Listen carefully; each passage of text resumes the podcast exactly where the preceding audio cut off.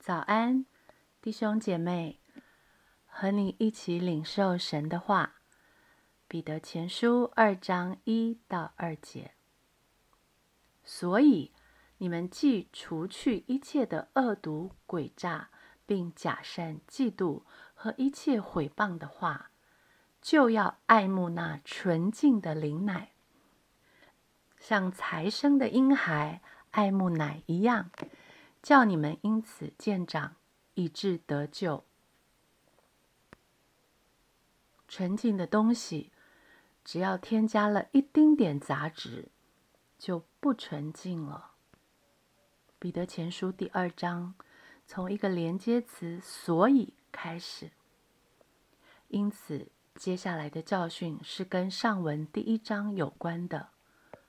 我们要追溯到前面。圣灵借着彼得说了什么？从圣经的思路去明白神的心意。前面一章二十二节，你们既因顺从真理，洁净了自己的心，以致爱弟兄没有虚假，就当从心里彼此切实相爱。一章二十三节说，你们蒙了重生。不是由于能坏的种子，乃是由于不能坏的种子，是借着神活泼长存的道。前面说到，既因顺从真理，之后又提到借着神活泼长存的道，所以这里接着要爱慕灵奶。真理、神的道、灵奶是一件事。神既然借着他活泼长存的道，也就是福音，重生了我们。我们既然因为顺从真理，心里已经是干净的了，那原本充斥在我们心里的恶毒、诡诈、假善、嫉妒，连一切毁谤的话，都被真理洗干净了，以至于我们爱弟兄是发自一颗干净的内心。是我们重生的生命流露，使我们可以从心里彼此切实相爱。现在这个重生的人，这个心里干净的人，接下来要怎么过日子呢？就要爱慕那纯净的灵奶，就要是一个迫切的态度，也是一个理所当然的反应。好像才生的婴孩想吃奶那样的迫切，这是一个饥渴的态度；又像才生的婴孩一旦尝到奶的反应，只要没有吃饱之前，他是停不下来的，理所当然。真理是不能妥协的，神的道是不可以掺杂的，而福音是不容许添加的。大家也许对前一阵阵子和后续不断出现的毒奶事件还余悸犹存。许多人要从国外买奶粉给家中的孩子吃，因为不纯净的奶不但不能让生命长大，反而会毒害生命。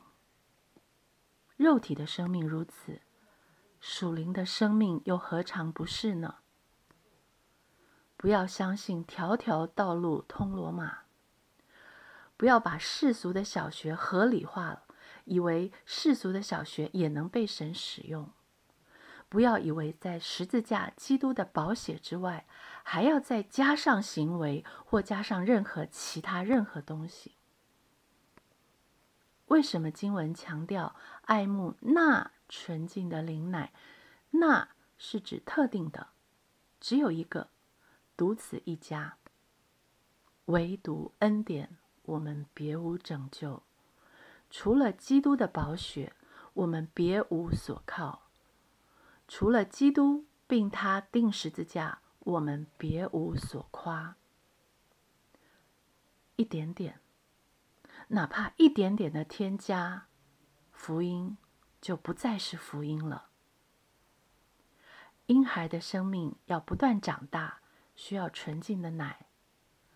我们的生命要继续成长，需要读神的话，吃神的话，领受神的话，听从神的话。纯净的灵奶就摆在我们面前。很多人在读圣经，有人跟着读经计划读很多圣经，但是为什么有的人生命在长，有的人数十年如一日呢？关键是，你知道你是谁吗？是什么人在读神的话？我是以什么态度来领受神的话？我怎么根据圣经经文的思路，依靠圣灵进入真理，读出神的心意？不是把自己的意思读进去，而是把神的意思读出来。吃尽了神的话之后，我又怎么回应神的话？神的话是无误的，神的话是光照我的，神是向我说话，不是为别人读圣经。神的话是领受遵行，而不是让我去分析辩论的。神的话是指引我的，神的话是给力的。不要忘了，我是重生的人，以重生的生命来读经，读经以后让生命继续改变。也许你会问：已经重生的生命是圣洁无瑕疵的，还需要见长，还需要改变吗？已经得赎的生命是脱离了律法，归于基督了，还需要以致得救吗？显然，这里说的见长和得救的字义，要根据上下文来理解，是指我们的行为见长，行为得救。我们的生命已经在那里了，只是我们的行为还没有跟上。因为这个已经重生得救的生命是真实的，已经得洁净的人是干净的。但是这个重生和被洗干净的人，毕竟还住在肉身之中。直到见主面以前，我们仍要面对私欲的诱惑。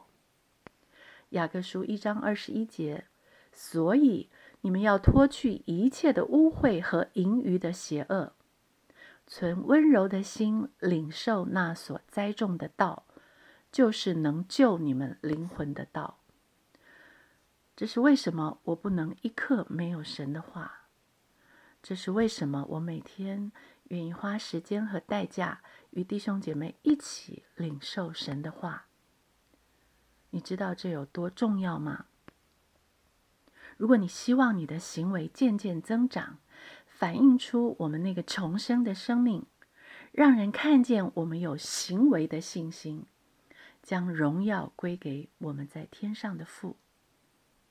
如果你渴望有圣洁的好行为，跟上我们圣洁无瑕疵的新生命，一举一动活出新生的样式，生命读经。